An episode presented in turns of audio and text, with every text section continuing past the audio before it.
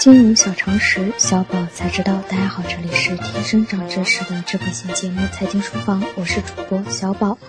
方便面、榨菜是很多中国人假期出国旅游的经典伴侣。对于大部分中国人的胃来说，一天连续三顿西式大餐，绝对能够腻味到看见就皱眉的程度。这时如果能吃上一碗热乎乎的泡面，拌上凉丝丝的榨菜，如果再能握个蛋，简直是享受。不论是小时候物资匮乏，还是大学里熬夜学习，或者是异国他乡聊以充饥，方便面在国人的心目中一直拥有比较重的分量。然而，鼎新集团二零一七年一月二日证实，经董事会决议，台湾康师傅公司自二零一七年一月一日解散。我们最爱的康师傅怎么会在今年年初就解散了？为什么我们现在还能在货架上看到康师傅呢？今天我们就来一同了解这桶方便面背后的故事。二零一七年一月二日，康师傅控股相关人士发布澄清声明，表示台湾康师傅食品股份有限公司为康师傅控股有限公司子公司，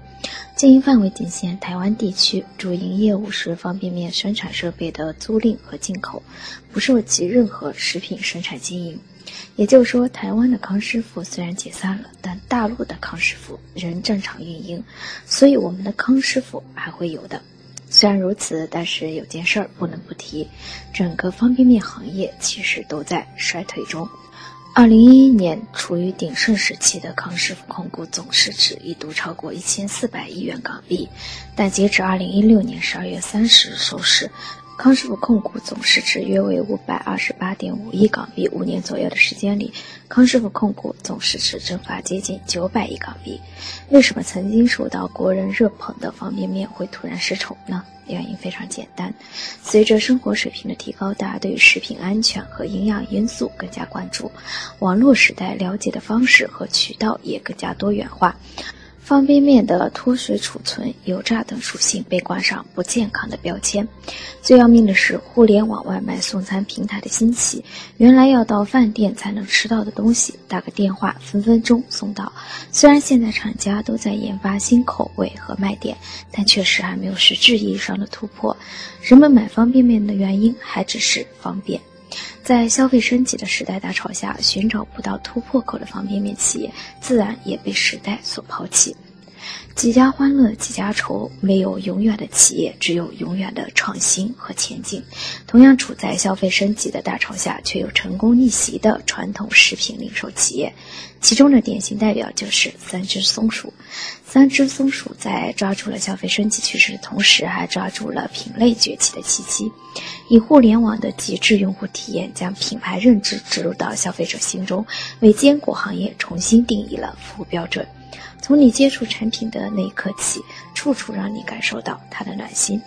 一方面，通过打造萌鼠 IP，将产品进行内涵式消费，如在接收快递时，里面会含有三只松鼠形象辅助工具，同时还提供以三只松鼠为主题的跨次元明星 MV、电影、动画片等，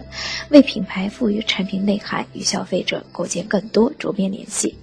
另一方面，在线下开启松鼠投食店，更好地迎合消费者对差异化产品和服务的要求，将其个性化的 IP 发挥到淋漓尽致。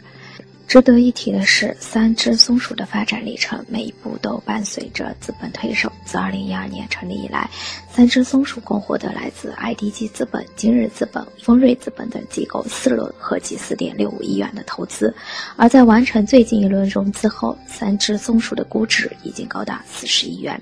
也正是借助资本的杠杆效应，三只松鼠的年度销售额从成立之初的三千万元一路高歌猛进，在2016年销售额。突破十八亿元，并在今年三月正式启动 IPO 计划，可以说是消费升级的趋势和资本的推手共同成就了三只松鼠的成功。而康师傅与三只松鼠的对比，也让我们看到了消费升级趋势下新消费的可能性。在中产阶级崛起、消费主力更年轻化等一系列消费结构变化下，只有敏锐地抓住新消费趋势的企业和项目，才可以获得成功。即日起，大家可在微信中搜索“全拼金融理财峰会”，加入财经书房会员会，实时掌握节目动态。以上就是今天的内容，我们下期节目再见。